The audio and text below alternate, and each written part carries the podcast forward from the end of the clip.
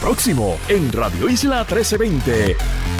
Hoy le damos seguimiento a varias investigaciones del centro que han provocado cambios en los protocolos para fiscalizar mejor a quienes abusan de los caballos en el hipódromo. Los trabajos además de la unidad investigativa de género que resultan pertinentes debido a los dos recientes feminicidios en menos de 24 horas y al recién aprobado rescate económico para AES que confirma otra investigación del CPI Además, nuestra campaña de recaudación anual con el pareo de fondos de Newsmash. Estos son los temas hoy en la próxima hora de Agenda Propia. Todo el mundo tiene su agenda. Políticos, empresarios, organizaciones e individuos. La nuestra Investigar, fiscalizar, incomodar, sacar a la luz lo que nos afecta o nos quieren ocultar. Estás en sintonía de Agenda Propia. Saludos y bienvenidos y bienvenidas a otra edición de Agenda Propia. Soy Damari Suárez y como siempre les invito a que me acompañen durante esta hora en el único programa en la radio puertorriqueña especializado en la investigación a fondo y en la fiscalización. Agenda Propia es un espacio semanal que producimos en el Centro de Periodismo Investigativo. Siempre te recuerdo que busques nuestras historias en periodismoinvestigativo.com. También nos puedes encontrar en las redes sociales del centro, en Twitter, en Instagram y en Facebook como arroba CPIPR. Y en nuestra agenda del día, hoy iniciamos discutiendo el nuevo protocolo adoptado por la Comisión de Juegos para atender la negligencia y el maltrato de los caballos de carrera, luego que una investigación del CPI revelara que entre enero y mayo de este año se registraron 108 muertes de caballos por eutanasia en el hipódromo camarero. Además, Daremos seguimiento al trabajo hecho por la Unidad Investigativa de Género del CPI y el medio feminista Todas a raíz de los dos feminicidios durante este fin de semana. Conversamos también sobre la aprobación de un rescate económico a AES o una enmienda al contrato aprobado hace unas semanas en la Junta de Gobierno de la Autoridad de Energía Eléctrica y como había hallado una investigación del CPI y el periódico La Perla del Sur hace casi dos años es de debido a los problemas económicos de esta compañía. Hoy también le daremos detalles a todos ustedes de nuestra más importante campaña de recaudación de fondos en el CPI que estará vigente hasta el 31 de diciembre de este año. Y todo lo que tú puedes donar será pareado centavo a centavo eh, por la entidad Newsmatch. ¿De qué se trata? En breve le decimos, porque hoy nos acompaña en esta edición nuestra directora ejecutiva, Carla Minet. Saludos, Carla, y bienvenida. Vamos a comenzar, iniciemos Agenda Propia. Esta es La Piedra en el Zapato bueno, hablamos de la historia que lleva como título la otra recta final de los caballos en el hipódromo camarero. Pero claro, esta es una de varias historias de una investigación que ha trabajado el periodista desde el 2021, me parece, José M. Encarnación Martínez del CPI, siguiendo lo que ocurre con los caballos de carrera en el hipódromo camarero. Saludos, José, y bienvenido como siempre a Agenda Propia. Saludos, Damari, saludos, Carla, y saludos al licenciado Juan Carlos Santaella, que nos acompaña acá también. Exactamente. Eh, contento de estar aquí. Antes de pasar con, con, el director ejecutivo del negociado, Danos un resumen de cómo has seguido el tracto de lo que ocurre en el eh, hipódromo camarero y lo que ha habido de hallazgos sobre eutanasia por fracturas, por lesiones, eh, también asuntos muy puntuales con respecto al uso de sustancias prohibidas para de alguna forma explotar a los caballos o afectar a los caballos de carrera. Bueno, pues en el 2021 nosotros comenzamos a darle seguimiento a los reportes veterinarios, ¿verdad? De las dos clínicas, o particularmente de una de las clínicas de las organizaciones que reúnen a los dueños de caballo en el hipódromo, específicamente la Confederación Hípica, eh, donde se recogían eh, pues el historial de eutanasias que se habían realizado, ¿verdad? En la clínica de la Confederación, que es la clínica que está eh, autorizada a realizar esta práctica allá en las facilidades del área de cuadra del hipódromo. Eh, y a partir de esa primera investigación que publicó en el 2021, pues comenzamos a prácticamente dividir las causas por las que se estaban realizando este tipo de, de, eutanasia y vimos que la gran mayoría de esas eutanasias respondían a que los caballos estaban sufriendo fracturas, fracturas graves eh, y muchos de esos caballos fracturados que fueron sometidos a eutanasia tenían más de una fractura. Eh, y esto, ¿verdad? Por múltiples razones. O sea, los caballos naturalmente tienen diferentes fisuras en, en sus extremidades, pero en la medida que se siguen sometiendo al esfuerzo de correr, ¿verdad? Sin un tratamiento adecuado, pues ese tipo de lesión se agrava considerablemente con el pasar del tiempo. Eh, y comenzamos a compararlo con lo que eran, ¿verdad? Los casos en los Estados Unidos eh, y vimos que en Puerto Rico, pues, el, el, proceso de poner a correr al caballo, la regularidad con la que corría un caballo con estas características, con este tipo de lesiones, pues era mucho mayor eh, proporcionalmente hablando.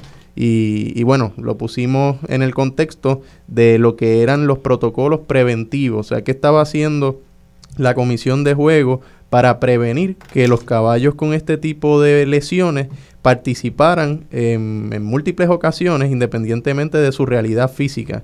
Eh, y nos dimos cuenta que había un vacío en términos de los protocolos preventivos, a pesar de que existe un mecanismo para identificar si en efecto el ejemplar que compite lo hace cumpliendo con, la con las regulaciones pertinentes en términos de la medicación. Eh, así que eh, en ese proceso chocamos con un doble problema, el vacío del protocolo preventivo eh, y que el hecho de que exista un protocolo para identificar un caballo que esté corriendo con algún medicamento ilegal o una sobredosis de X o Y medicamento, eh, pues no se daba ¿verdad? en el área de cuadra, no había un proceso de, de darle seguimiento a lo que sucede en el área de cuadra en el día a día. De hecho, como muy bien adelantaba José y Carla, tenemos ya en el estudio al director ejecutivo del negociado del deporte hípico, Juan Carlos Santaella. Le damos formalmente la bienvenida a Agenda Propia. Muchas gracias Damari, muchas gracias Carla y José y a todos los radioescuchas. De hecho, antes de pasar el batón con los compañeros, eh, eh, estamos hablando de esta historia porque precisamente recientemente se ha acogido unos nuevos cambios al protocolo que ustedes tienen para atender estos asuntos. ¿Cuáles, en términos generales, han sido los cambios? ¿Cómo se distingue lo que hay vigente y lo que ahora se, se propone? Pues mira, Primero que todo, pues el deporte del hipismo es un deporte legendario con más de 100 años en Puerto Rico, es una cuestión más cultural y deportiva que tiene pues, pues mucha fanaticada. La realidad es que el hipismo genera entre 5.000 y 8.000 empleos directos e indirectos en Puerto Rico y, y, me gustaría aclarar que la mayoría de los dueños que hay en el hipódromo son dueños responsables que tratan a sus ejemplares de manera adecuada. No obstante, como en todas las, en todo lo que vemos en nuestra sociedad, pues hay gente que, no hace lo que debe hacer o no lleva a cabo los procesos que deben llevar a cabo. Y nosotros como comisión tenemos un deber de, estar pendiente a eso y, trabajar los asuntos. Aquí hace, en el 2021 había un problema con la transportación marítima a través de barcos y la Comisión de Juegos tomó unas medidas para prohibir a este tipo de prácticas para caballos que iban a ir al hipódromo y se reguló la forma y manera en que se podían traer. Y en ese sentido, pues continuamos evaluando tanto los reportes que hace el compañero como situaciones que nos llegan de a diario de otros dueños y se hacen evaluaciones y se crean políticas públicas como, como esta que se implementó recientemente, que comienza a partir del 18 de noviembre, donde si bien es cierto que el reglamento de carreras establece unas guías y unas responsabilidades para los dueños de caballo, entrenador, mozo de cuadro, cualquier persona que, que cuide de un ejemplar, pues esta orden lo que atiende es establecer unas guías y unos parámetros, porque a lo mejor lo que una persona considera que es un alimento adecuado unas condiciones adecuadas, pues puede variar, depende del criterio que tenga cada persona. Aquí lo que la Comisión de Juego está adoptando son unas guías prácticas de la Asociación de de, veterinarios equinos de los Estados Unidos, donde se establecen unos parámetros de alimentación, unos parámetros de peso, unos parámetros que tienen que ver con el herraje, parámetros en cuanto al, a la jaula, el, donde duerme y habita el ejemplar, y a, los, y a los cuidados que se le debe dar al ejemplar. En ese sentido, pues hay unos formularios donde si llega alguna querella, es importante decir esto porque la gente yo no tengo visibilidad de todo lo que pasa en el hipódromo, que es un área sumamente grande. Yo dependo, si alguien ve que está ocurriendo algo, es su deber responsablemente o algún animal comunicarlo a nosotros para nosotros poder atender y enviarlo. Entonces, pues consono con esto, nosotros vamos a asignar un personal para cualquier querella que se reciba o que nosotros moto propio vemos algún ejemplar, pues la supervisora del área de cuadra va a hacer un análisis preliminar y si entiende que hay algún tipo de situación o maltrato, lo va a referir al veterinario E, ese personal, por ejemplo, va a, dar inspecciones oculares, a entrar, a visitar eh, eh, lo que ocurre dentro del hipódromo. Sabemos que esto es un negocio. Y, lo que plantea la historia o las historias de José es que literalmente se utilizan sustancias prohibidas o drogas ilegales para de alguna forma maximizar el, el caballo y finalmente el caballo lo que hace es lesionarse y tienen que matarlo. Bueno, nosotros tenemos un reglamento de medicación controlada donde se le hacen muestras a los ejemplares que ganan o los que son reclamados. Es importante aclarar que los ejemplares que al momento de la carrera, que es el que yo intervengo, porque esto funciona como los atletas, se le hace una muestra al momento de la carrera oficial, no necesariamente durante el entrenamiento, que eso compete a los dueños y a los veterinarios privados del ejemplar el porciento en carrera de ejemplares que salen positivos a sustancia o sobre sustancia es menos del 1%, 0.7, 0.8% en los años que más ha habido. Ahora bien, no estoy diciendo que no existe, porque puede haber este, alguna situación, entrenamiento, donde nosotros no intervenimos.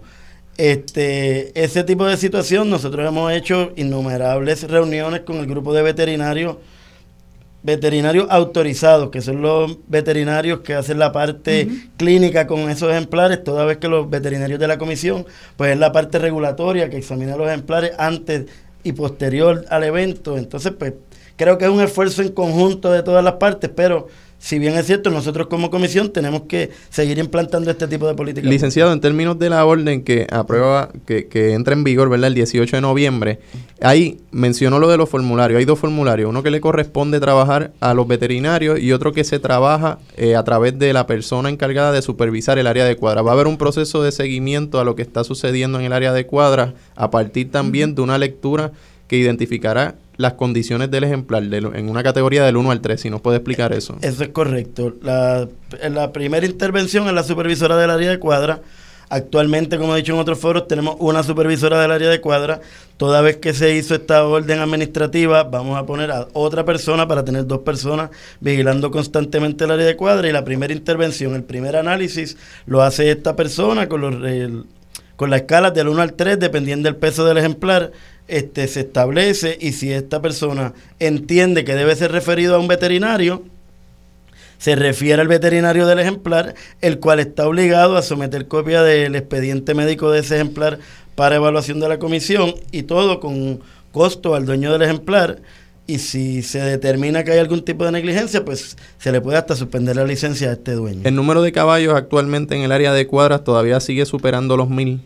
El número actual eh, fluctúa entre los 1.300 y 1.400 ejemplares en este momento. Y en ese sentido, el asunto del personal se vuelve esencial para hacer cumplir ese, ese, esa orden. Eso es correcto, pero estamos hablando de personal que trabaja cinco días a la semana. Ahora vamos a tener dos para estar todos los días y visitando todas las áreas constantemente pero como dije anteriormente, ahí hay muchas personas, toda persona que vea algo que entienda que debe reportar algún tipo de maltrato, con mucho gusto se pueden comunicar con nosotros en la comisión y vamos a atenderlo. En caso de incumplir con lo que se establece en esa orden, se, las personas que violen las disposiciones que se recogen ahí se atienden a la suspensión también de la licencia, ¿no? Eso es correcto, se daría una querella a nivel administrativo en la agencia y pasan por el procedimiento ante el juez administrativo, se, se lleva toda la prueba que haya y va desde suspensiones que van subiendo desde los 100 dólares, 500 dólares hasta 5 mil dólares que sería el máximo y suspensión de acuerdo a la gravedad y la ocasión en la que ocurre. De, acuerdo al, protocolo vigente, ¿cuántas eh, suspensiones o amonestaciones en procesos investigativos ha, impuesto el, negociado? este reglamento es nuevo. no, no, no, el, el vigente. En el reglamento anterior nosotros evaluamos querellas y se llevan y hemos emitido suspensiones, hemos em, impuesto multas a, dueños. Ahora bien, si nos encontrábamos, por eso era que el análisis, que cuando la persona va, pues la el, reglamento no establecía como unos parámetros, que si la orden pues, aclara y nos da esos parámetros para establecer la gravedad del asunto, porque no es lo mismo un caballo que esté clase 1, clase 2, como se, como se identifica aquí de acuerdo al peso. Entonces, pues eso le da las herramientas al juez administrativo a la hora de determinar la magnitud de la suspensión. Que, que en Arroyo Habichuela el vacío prácticamente desembocaba en que se daba una amonestación y la persona que era amonestada terminaba regresando y, la posibilidad de cometer lo mismo podía seguir latente. Como ha pasado con múltiples entrenadores, y tengo que ser responsable y decirte que el reglamento y la comisión está en un proceso de revisión de reglamento. Las multas que están actualmente pues van de por primera infracción, segunda infracción y eso es algo que se está considerando porque a mi entender son muy lenientes en algunos casos y eso es parte de la revisión que se está haciendo. Pero estamos hablando de un deporte que tiene sobre 13 reglamentos y no es algo que uno hace de la noche a la mañana. Y lo que estamos buscando próximamente es atemperarlo todo en un reglamento como era antes. Porque otro problema que tenemos a veces es que tenemos tantos reglamentos que se contradicen unos entre otros y a la hora de cuando se ve en el trámite administrativo, pues eso es algo que estamos trabajando. ¿Y para cuándo esperan tener ese reglamento eh, comprensivo? Esa parte, ten, si te dijera ahora, serio, no tengo fecha como tal para decirte. Estamos en proceso de, revisión de los mismos. Eso tiene que ir a vistas públicas. Se está sometiendo para someter escritos de las diferentes partes. O sea, que no es algo como que está mañana, pero nosotros estamos trabajando para hacerlo lo más pronto posible. Pero es un trámite que, que tarda un poco por la extenso de la cantidad de reglamentos. Gracias, licenciado. Escuchaban a Juan Carlos Santaella, director ejecutivo del negociado de deportes hípico en Puerto Rico, y a José M. Encarnación Martínez, periodista del Centro de Periodismo Investigativo. Ustedes pueden buscar estas historias de José y todas nuestras historias, toda la serie, en periodismoinvestigativo.com. Vamos a la cita directa. Bueno, y la unidad investigativa de género del CPI y el medio feminista toda se ha mantenido investigando y analizando las estadísticas sobre la violencia de género en Puerto Rico y los feminicidios. Maribel Vega Santiago fue asesinada en la noche del sábado por su pareja, quien se privó de la vida después de ultimarla a tiros. Tan solo 15 horas antes, Annette Virginia Ayala García también fue asesinada por su pareja y frente a sus dos hijas adolescentes, Carla. Con nosotras se une a nuestra mesa Débora Upegui del Observatorio de Equidad de Género. Saludos, ¿cómo está? Buenas tardes y bienvenida. Saludos, buenas tardes. Bueno, ambos, uno de ellos ocurrió en Bayamón, es que es, según varias de, las historias de las investigaciones, analizando los datos o las estadísticas de la unidad investigativa de género del CPI y de todas, una de las regiones, la más que ha aumentado en términos de casos en los últimos seis años. Pero ambas situaciones se dieron con el uso de armas de fuego, que es una de las preocupaciones del observatorio. Tiene estadísticas actualizadas con respecto ¿verdad? A, las muertes con armas oficiales, ¿verdad? ilegales porque no ilegales, sino legales. Sí, desafortunadamente eh, la mayoría de las muertes que están ocurriendo, que son feminicidios íntimos con uso de arma de fuego, se están usando armas legales para las que se tiene licencia. Tenemos contabilizados 19 casos íntimos de feminicidios íntimos y de esos el 84% se utilizaron armas de fuego y de esos el 81% de las armas tenían licencia para usarla. Y si vamos a ver entre lo que son los feminicidios suicidios, es decir, cuando ocurre el feminicidio y posteriormente el perpetrador se suicida, eh, el 100% de ellos han sido con armas de fuego para las que tenían licencia. ¿Y cuánto? ¿81% eran armas legales? Legales. Eh, no, no, no sé si, si lo, lo, lograste eh, escuchar, Carla, pero el, el número de, de, la, de la cantidad de feminicidios que están contabilizados hasta ahora por el observatorio en lo que va de año. Bueno, los feminicidios en total. En total. En total tenemos 63, 63. feminicidios. ¿E íntimos cuántos son? 19. 19. Y tenemos 31 que están todavía bajo investigación, casi el 50% de los feminicidios bajo investigación. Y, la mayoría, la gran mayoría, se están usando armas de fuego, muchas de las cuales tienen licencia. Débora, eh, las investigaciones que ha hecho la unidad, tanto eh, las investigaciones sobre las armas de fuego como también la de los, los policías que asesinan a sus parejas, eh, parecen, ¿verdad?, darnos un, un retrato de cuán fácil o cuán eh, eh, accesible es para muchos de estos hombres que, cometen estos crímenes eh, actuar, ¿verdad? En momentos de lo que sea, de todas las excusas que se utilizan, ¿no? De celos, de incidentes de pareja, etcétera. ¿Hay alguna legislación propuesta o algo que esté en el horizonte para atender este problema, que evidentemente tiene que ver con la facilidad eh, con la que eh, los hombres, por una parte, están accediendo a estas armas, eh, el tema de la condición mental de estas personas, etcétera. Pues hasta el momento no nos hemos enterado de que exista ninguna ley o proyecto de ley para regular y poner límites a la manera como se obtienen estas armas. Sabemos que se estaba tratando de flexibilizar y por eso nosotros estamos sonando la alarma y ahora también poniendo el foco a esta idea de que casi el 100%, o sea, a lo que llevamos en este año, el 100% de los casos en que se ha suicidado el perpetrador después del feminicidio, se han utilizado armas de fuego. Así que ahí hay un espacio de que hay que trabajar con, se está investigando el tema de salud mental cuando se solicitan las armas, o sea, más allá de la violencia de género, el tema de, de salud mental, porque sabemos que cuando una persona comete suicidio, es bien posible que haya estado dando señas eh, de ideación suicida, que haya comentado, que haya hecho amenazas, ¿verdad? Y que eso no se trabaja con la diligencia que se debería trabajar en Puerto Rico, sobre todo cuando sabemos que hemos estado sufriendo desastres naturales, desastres políticos, sociales, en los que llevan a muchas personas a cuestionarse, ¿verdad? Si tiene sentido la vida, si pueden manejar todas las situaciones que tienen enfrente. Así que es un tema que, que se tiene que trabajar. Eh, nosotros sabemos, por ejemplo, que hay casos exitosos en los que se han logrado poner legislación que restringe el acceso a las armas y que hace desarmes comunitarios también, ¿verdad? Sabemos que eh, para el año 2020 se estuvo hablando de un desarme, pero que nunca se llevó a cabo porque empezó COVID, según, o sea, es la excusa que dieron. Pero en Sudáfrica, para el año 2000, se trabajó una ley que restringió acceso y permitió un desarme comunitario en el que las personas que tenían armas ilegales podían entregarlas sin tener consecuencias legales, ¿verdad? Y eso se ha, se ha demostrado que, estudios han, han demostrado que esos 10 años después de eso, para el 2010, que empezaron a hacer los estudios, se vio una reducción de hasta la mitad de los feminicidios íntimos. Y también una reducción en el total de feminicidios y el total de muertes de hombres y de mujeres. Y si damos un paso atrás, ¿verdad? Más allá entonces de las medidas, eh, digamos, punitivas que se pueden pensar o delimitar este, el acceso a las armas, por otra parte hay que preguntarse tanto esfuerzo que han hecho tantas organizaciones eh, sin fines de lucro, eh, para traer el tema de la violencia contra las mujeres durante todos estos años y parece que vamos dando pasos hacia atrás. Eh, obviamente no es suficiente y nunca ha sido suficiente y nunca lo será el trabajo que puedan hacer las organizaciones sin fines de lucro. El trabajo del gobierno tiene que ir a la par con esos esfuerzos. El trabajo que está haciendo la Procuraduría de la Mujer o que ha hecho durante este año en particular, que es donde estamos viendo estas cifras alarmantes. Eh, ¿Piensas que hay algo distinto que deben estar haciendo?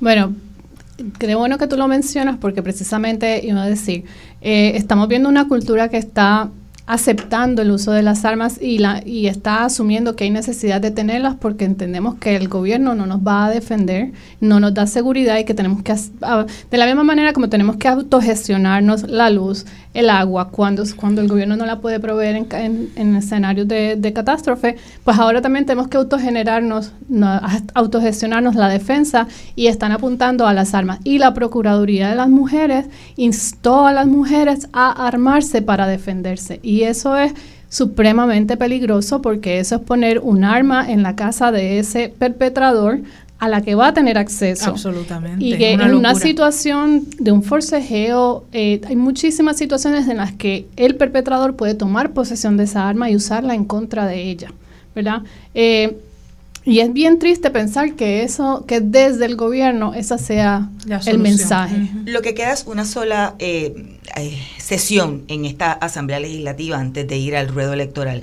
El llamado del observatorio es a que se mire la salud mental, como decía hace un rato, en las enmiendas, más allá de flexibilizarlo aún más, sino poner ese, esa, esa, esa cláusula de, de buscar la salud mental como uno de los objetivos antes de otorgar una licencia para aportación de armas? Eh, yo creo que primero que todo restringir. Yo creo que la idea de flexibilizar tiene que cancelar esa idea, eh, porque que sean disponibles más cerca de las escuelas. O sea, tenemos que eliminar esta aceptación de una cultura de armas de fuego y sí revisar cuáles son las restricciones y empezar a identificar que hay otros aspectos. Ese, ese análisis de la persona que va a solicitar la licencia tiene que ser más estricto, tiene que buscar más factores. Se eliminó en el pasado eh, una declaración eh, jurada que tenía que ser de tres personas que dijeran que él estaba en buena situación mental, que no tenía problemas, que o sea, hay que trabajar con realmente entender quién es la persona que está solicitando, cuál es su entorno, cuál es su situación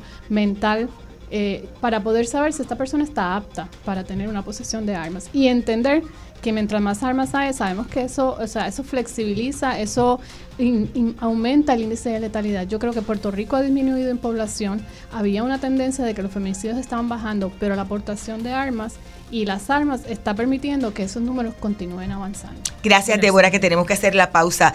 Escuchaban a Débora Upegui del Observatorio de Equidad de Género. Carla, vamos a una breve pausa, pero cuando regresemos vamos a hablar sobre la aprobación en las pasadas semanas de un rescate económico. Bueno, ellos hablan de una enmienda al contrato con la empresa AES. Lo aprobó la Junta de Gobierno de la Autoridad de Energía Eléctrica, tal y como había adelantado una investigación con conjunta desde enero del 2022 del CPI y la Perla del Sur. Escuchas Agenda Propia. Agenda Propia regresa en breve. Ya regresamos con Agenda Propia. Así es, estamos de regreso en Agenda Propia, el programa producido por el Centro de Periodismo Investigativo. Soy Damari Suárez y como siempre te recuerdo buscar nuestras historias en periodismoinvestigativo.com y en las redes sociales del centro. Hoy nos acompaña en esta edición la directora ejecutiva del CPI, Carla Minet. Oye, Carla, hay una información que quiere que nuestro compañero eh, periodista Joel Cintrón Albacetti le digamos a los amigos y amigas de Agenda Propia y es que si vives en Puerto Rico, o tiene familiares, están encarcelados en Estados Unidos y se le han violentado sus derechos como confinado y si ha tenido retos, qué sé yo, la familia para poder hacerle visitas o mantener la comunicación con su familiar confinado, el CPI quiere conocer tu historia y le pedimos a aquellos y aquellas que tienen esas experiencias que escriban a nuestro periodista Joel Cintrón Arbacetti, jcintrón arroba periodismoinvestigativo.com. Allí le pueden contar sobre tu caso. Ya ustedes pueden buscar en nuestras redes sociales y en nuestro, eh, en nuestro portal periodismoinvestigativo.com las historias que se han publicado de esta serie investigativa sobre el tema de los confinados puertorriqueños en cárceles estadounidenses. Hay mucho más por conocer, así que esperamos puedas aportar. Si tienes alguna información, escríbele a Joel a jcintrón arroba punto Carla, hace unas semanas la Junta de Gobierno de la Autoridad de Energía Eléctrica aprobó enmendar el contrato con la empresa AES debido a la precaria situación económica de esta generadora de energía. Con nosotras, ya en línea telefónica, están conectados Omar Alfonso, editor del periódico La Perla del Sur y quien trabajó una investigación conjunta eh, con el centro en la que daba a conocer esa petición de rescate eh, hace casi dos años atrás. Omar Alfonso, saludos, bienvenido a Agenda Propia. Escuchamos un poquito ahí eh, extraño. Mira a ver si ahora. sí te escuchamos mejor. Hola Omar. Saludos, Carla. Y además está con nosotros conectado también el ingeniero Tomás Torres Placa, quien es el representante de los abonados y abonadas en la Junta de Gobierno de la Autoridad de Energía Eléctrica. Saludos, ingeniero. Buenas tardes. Bienvenido a Agenda Propia.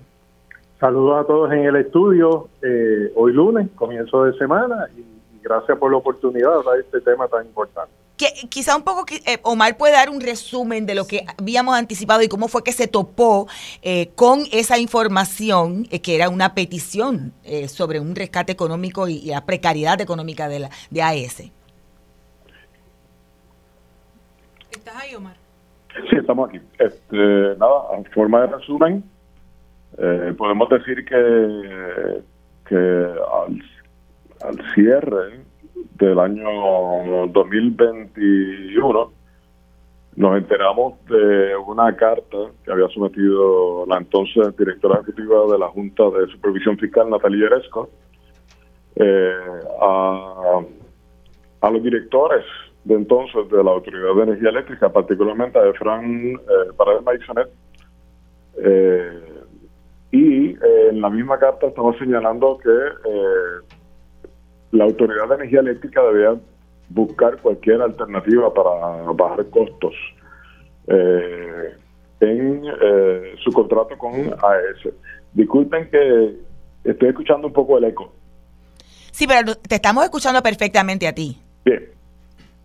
Pues entonces, eh, a partir de ese hallazgo, nos decidimos ir detrás eh, de las fuentes, ir detrás de la Autoridad de Energía Eléctrica, el negociado de energía. Eh, en el caso de AES, pues ellos se han negado a darnos entrevistas desde el año 2016. Eh, Sin embargo, que, Omar, ellos hicieron expresiones luego de la publicación de tu historia, eh, prácticamente tratando de, de hacer ver que no era correcta la información que se había publicado.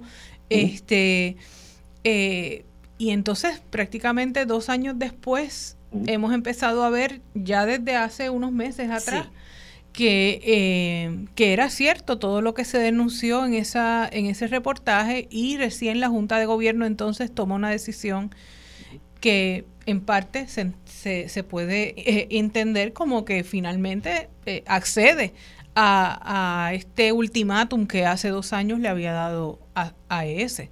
Estoy seguro que, que el invitado Torres Placa puede abundar más Definitivamente. sobre ese momento eh, y los argumentos que levanta la Junta para después de haber dicho eh, tanto el presidente de la Junta como el director ejecutivo de la autoridad del año pasado que era impensable hacer un rescate con AES y que a AES le correspondía cumplir con los términos del contrato. Después de haber escuchado esas expresiones públicas que constan en reportajes, tanto de prensa escrita como televisiva y radial, pues esto esto es un trago amargo, esto es una noticia de muy mal gusto, este, porque ya sospechamos los términos eh, que eh, pretende levantar eh, y, que la- y que nosotros los consumidores aceptemos de AES para sencillamente nosotros terminar pagando por el manejo y disposición de los de las cenizas tóxicas fuera del país.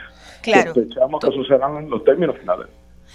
Torres Placa, eh, entonces usted no podrá contestar. ¿Ha accedido la Autoridad de Energía Eléctrica a este chantaje, a este ultimátum que le hizo a ES? Mira, este, primero que nada, gracias, gracias por la oportunidad.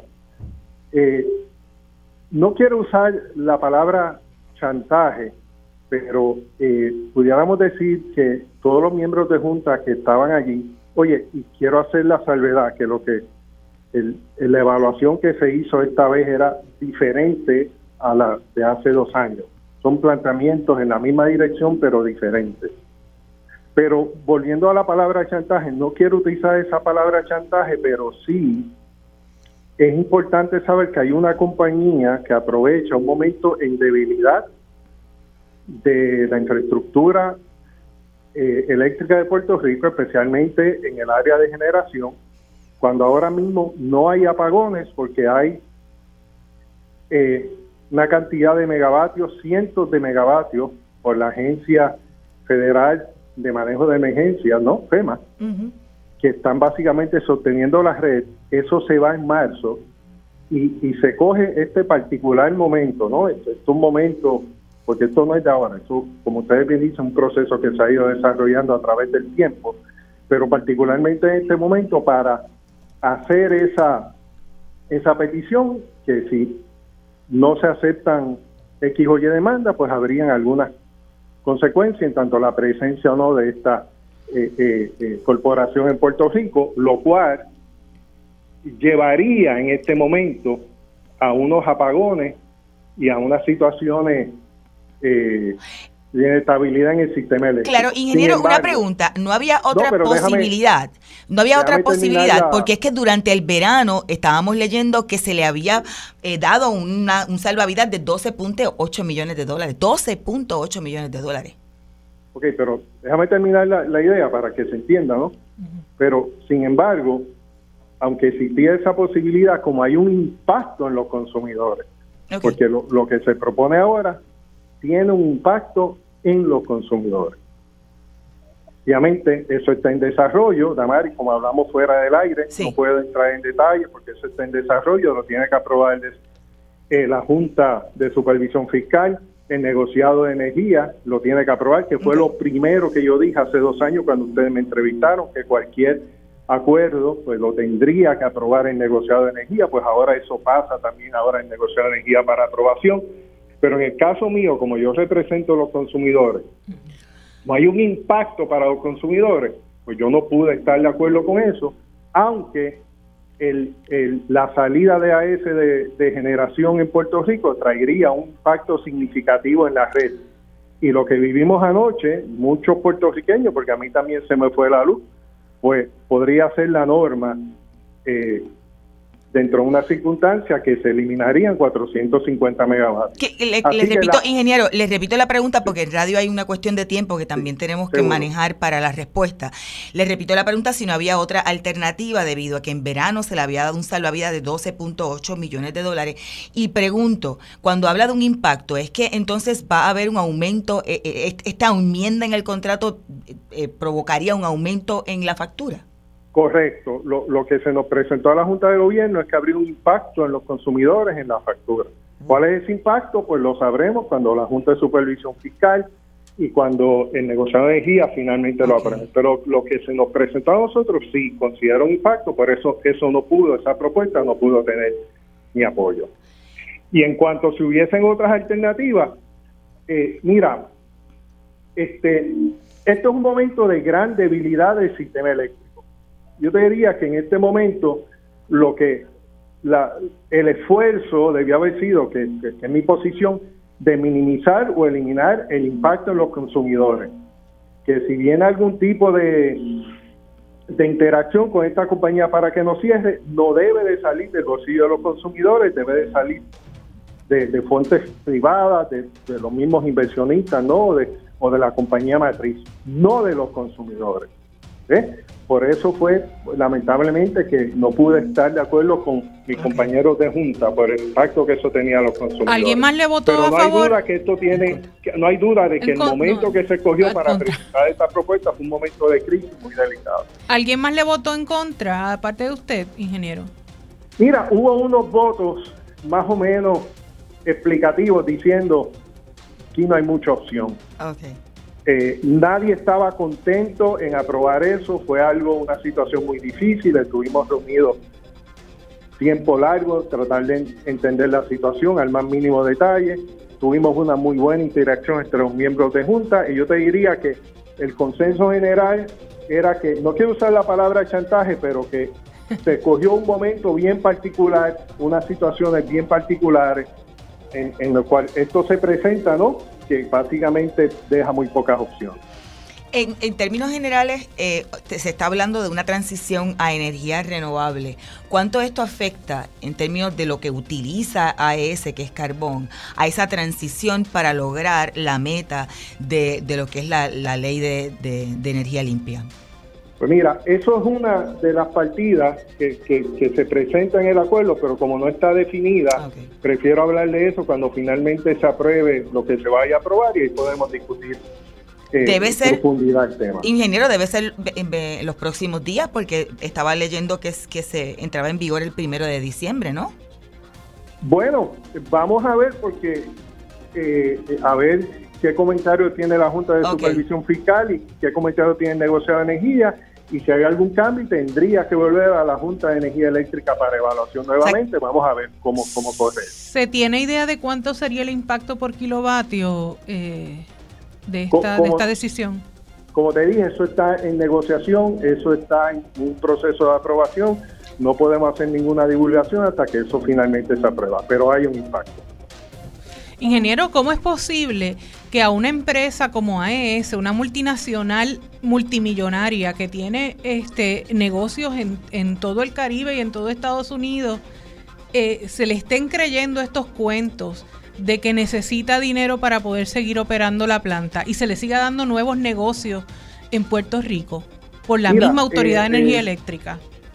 Podemos hablar extensamente sobre ese tema una vez se toma una decisión, pero, pero ese, ese punto, esa línea que menciona, eh, me gustaría abundarla luego de que finalmente se, se apruebe o no se apruebe. Pues quedamos con una cita. Ah, sí, claro, ya, ya tenemos seguimiento. Gracias, ingeniero. El ingeniero Tomás Torres Placa, quien es el representante de los abonados y abonadas ante la Junta de Gobierno de la Autoridad de Energía Eléctrica, y el compañero Omar Alfonso, editor en jefe de la Perla del Sur y parte de esta investigación conjunta con el Centro de Periodismo Investigativo. Vamos a una breve pausa, Carla, pero nos quedamos aquí para hablar y ustedes manténganse en sintonía. Vamos a darles detalles de la campaña de recaudación de fin de año del centro. Escuchan Agenda Propia. Ya regresamos con Agenda Propia. Y estamos de regreso en Agenda Propia, el programa producido por el Centro de Periodismo Investigativo. Soy Damari Suárez y me acompaña hoy Carla Minet, directora ejecutiva del CPI. Importante, Carla. Este martes estaremos lanzando una nueva temporada de De Cerca, el podcast producido por el Centro de Periodismo Investigativo. Les voy a invitar a todos y a todas a que busquen, tienen menos de 24 horas, en su plataforma de podcast favorita. Allí hoy pueden ponerse al día con la primera temporada y a partir de este martes entonces escuchar la nueva temporada. Escucha, comparte, comenta de cerca un podcast producido por el CPI. Eh, Carla, vamos a hablar de la, de la, de la campaña de Newsmash, porque el apoyo de una gran cantidad de personas se han convertido en nuestros donantes por los últimos años, han permitido que lleguemos hasta donde estamos. Sí, eh, el trabajo que, que hace el CPI es una, en parte, un reflejo directo del apoyo de la gente. Eh, durante los últimos dos meses del año siempre hacemos nuestra campaña anual y es la, la, más importante, digamos, porque es una campaña que se da en el marco de una campaña mayor eh, que se hace eh, en Estados Unidos y Puerto Rico, donde se parea todo lo que la gente dona uno a uno. Es decir, si usted da un dólar, eh, la campaña nos, nos da un dólar igual. Así es que de aquí a diciembre vamos a estar haciendo eventos, vamos a estar haciendo café CPI, vamos a estar instando a la gente a que apoye el trabajo del centro, eh, que al fin y al cabo es un trabajo que se hace, eh, ¿verdad?, al margen del periodismo comercial. Eh, un periodismo investigativo que está protegido por esa independencia editorial que nos permite no estar dependientes de anuncios comerciales, de anuncios políticos, de anuncios de gobierno. y pues eso es algo que la gente valora y por eso la gente nos ha estado apoyando los últimos años en esta campaña. Y este año queremos rebasar este, la, la, meta que alcanzamos el año pasado, así es que es importante que todo el que pueda eh, apoyarnos en las próximas semanas, de aquí al 31 de diciembre, lo haga. Y hay una cosa importante que es el escogido nuevamente, que creo que desde el 2017 estamos eh, como parte del escogido de Newsmatch. Y aquí es importante porque la gente puede donar y todo donativo se duplica. Sí, exacto. Eh, hay distintas fundaciones en Estados Unidos que que valoran el trabajo que hace el CPI y han escogido al centro para darnos unos bonos en la medida en que vamos logrando el apoyo de la gente, pues ellos van pareando esa, esa cantidad. Eh, así es que también hay donantes locales que, que nos apoyan, ¿verdad? Eh, comercios y personas, instituciones locales que, que apoyan la campaña y nos permiten ese pareo durante esta, este periodo de ahora hasta diciembre 31. ¿Cómo, cómo pueden, pueden donar? O sea, para que la gente tenga una idea, ¿qué, qué alternativas hay para, para poder pues donar? Pues pueden ir a nuestra página y ahí van a encontrar todos los mecanismos desde eh, enviar cheques por correo, tarjetas de crédito, ATH móvil. También el, pueden entrar a nuestro kiosco y a cambio de adquirir algunos de los productos del kiosco eh, que, son un donativo para nosotros, pues le enviamos eh, lo que usted prefiera. espectacular para los regalos navideños. Para regalos navideños a la gente le gusta, pronto vamos a sacar unos regalitos especiales ahora para, para las fechas navideñas.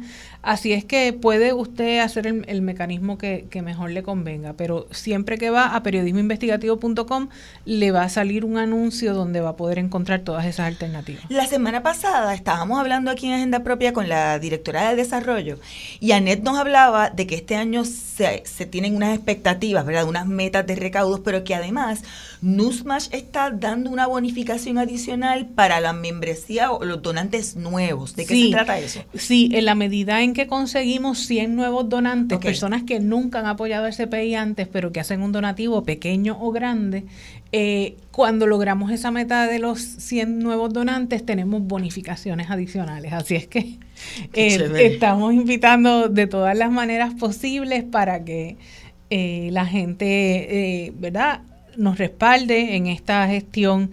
yo sé que hay muchas personas que valoran el trabajo del centro a lo largo del año, nos envían sus mensajes por correo electrónico, ideas de reportajes, muchas de las cuales consideramos y trabajamos con ellas. Así es que esta es una forma más de, dejarnos saber, ¿verdad?, que valoran el trabajo periodístico que hace el centro, un equipo de trabajo de alrededor de 17 periodistas y editores que trabajan a tiempo completo con el centro, eh, eh, dedicándose únicamente a investigar las cosas que o el gobierno o la empresa privada no quieren que sepamos. Eh, una, una cuestión importantísima es el asunto de que, eh, y nos decían, cuenta para, para, este, para este pareo, pero es una, es una, una de las iniciativas más importantes en términos de recaudación, que es tener el donante. No importa, no hay donativo pequeño, eh, puede ser un dólar mensual, como pueden ser 100, como puede ser lo que usted entienda o pueda donar, pero que es importante el recabar ese donante recurrente recurrente. ¿Por qué? Pues porque es algo que nos permite proyectar. Por ejemplo, si usted se apunta como un donante recurrente y nos dice que cada mes nos va a enviar 5 dólares, pues nosotros podemos proyectar ese ingreso a lo largo de esos 12 meses. Porque generalmente todos los donantes recurrentes se apuntan a 12 meses. Y entonces nosotros podemos planificar es porque contamos con ese donativo. Así es que el, donativo recurrente es bien importante, es parte de una, lo que llaman también una cultura de, de, donantes este, planificada. ¿verdad? Que no es que yo dono cuando tengo cinco pesos, sino que yo planifico esa donación y la, la, hago en un momento en que va a ser cómodo para mí hacerla, etcétera. Y, otra cosa importantísima es que la gente entienda cuán importante es para nosotras en el centro los donativos. Y otra vez, no, ningún donativo es pequeño.